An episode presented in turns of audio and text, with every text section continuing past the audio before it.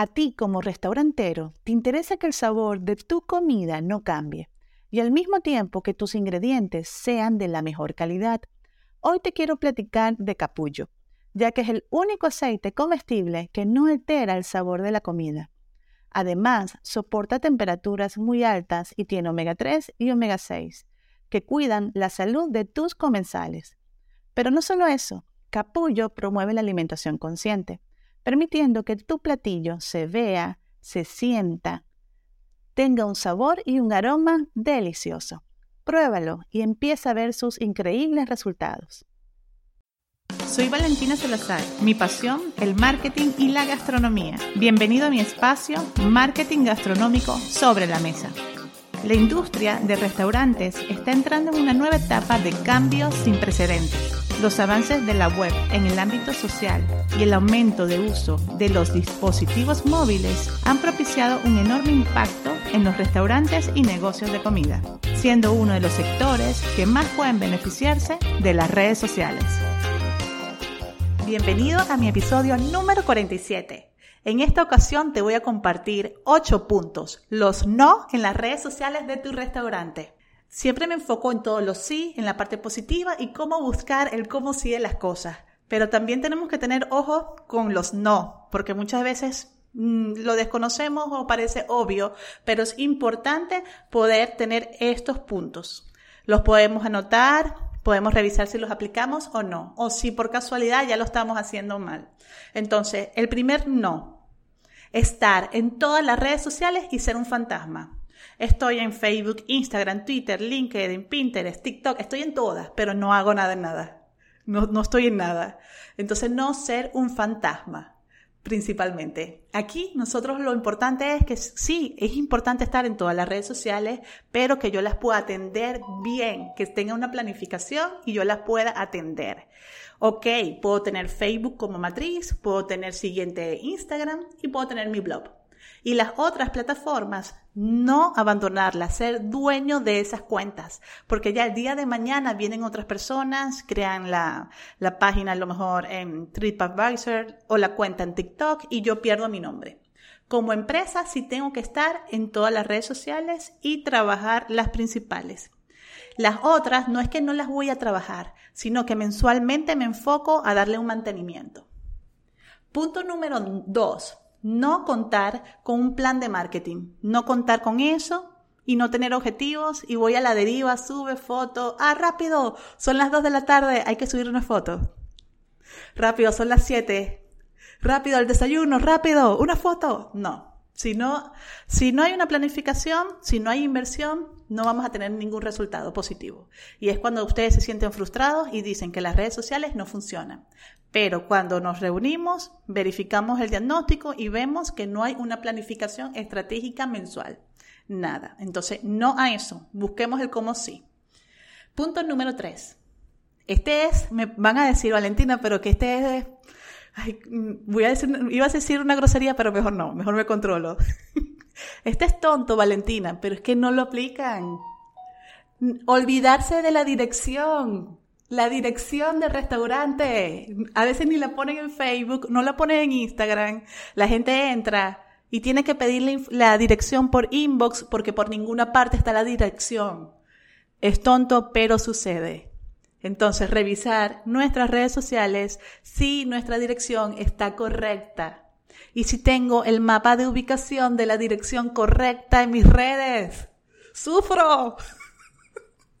Sufro porque parece pendejo, pero no es. La gente muchas veces por desconocimiento y estar en la parte operativa se le olvida subir la dirección. Ok.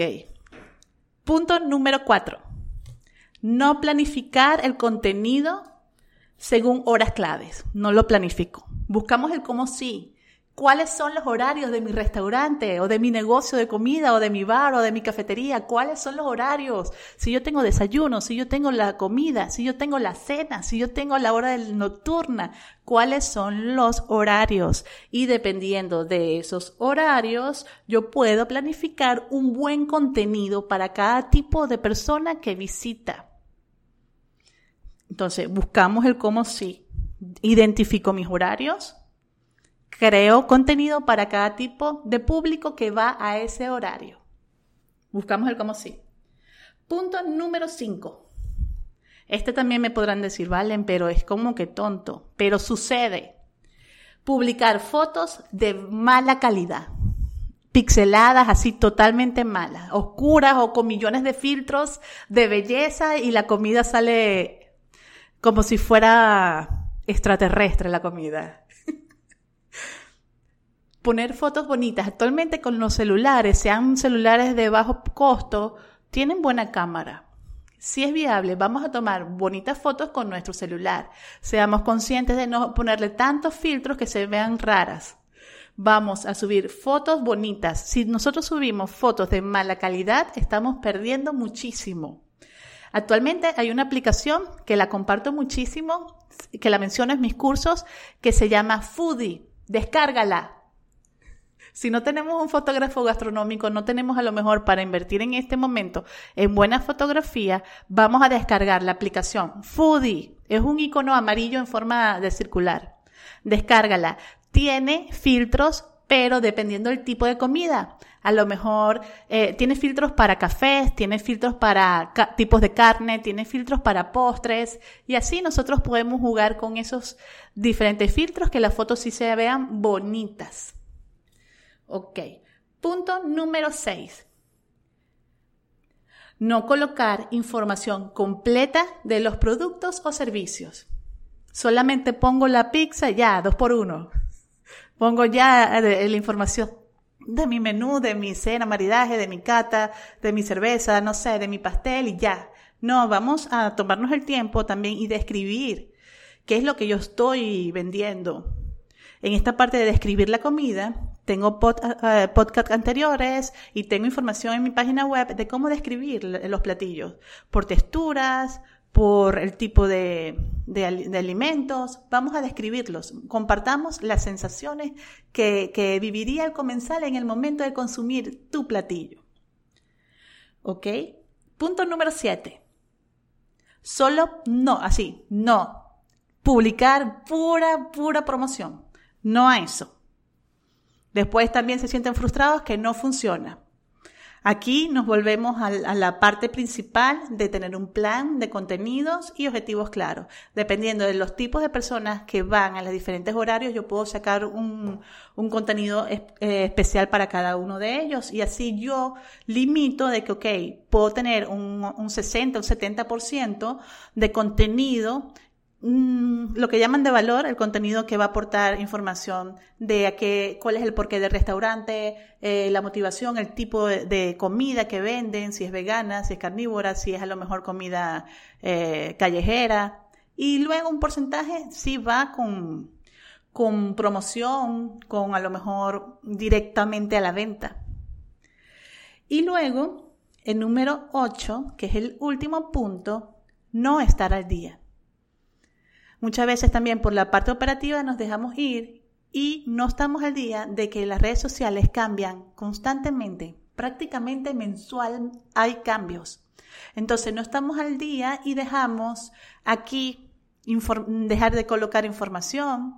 A lo mejor tenemos nuestra cuenta de Google Maps Business donde tenemos lo de Google Maps y ya más nunca respondimos a las personas que nos califican, ya nunca más, ya no colocamos más nunca fotos de nosotros, de los platillos, del lugar, eh, abandonamos también la cuenta de TripAdvisor y ya no hay nadie que responda, hay nadie que suba fotos.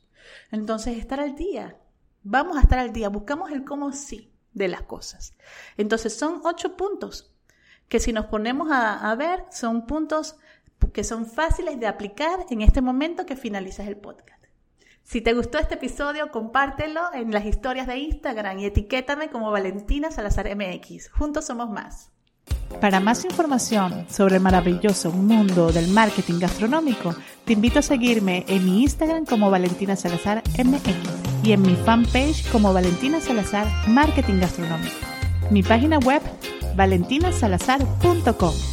Te invito a descargar en Amazon mi, ebook Checklist para los restaurantes en la era digital, donde podrás conocer y seguir un paso a paso de cada una de las plataformas que tenemos en redes sociales cómo crearlas desde un inicio hasta su fin.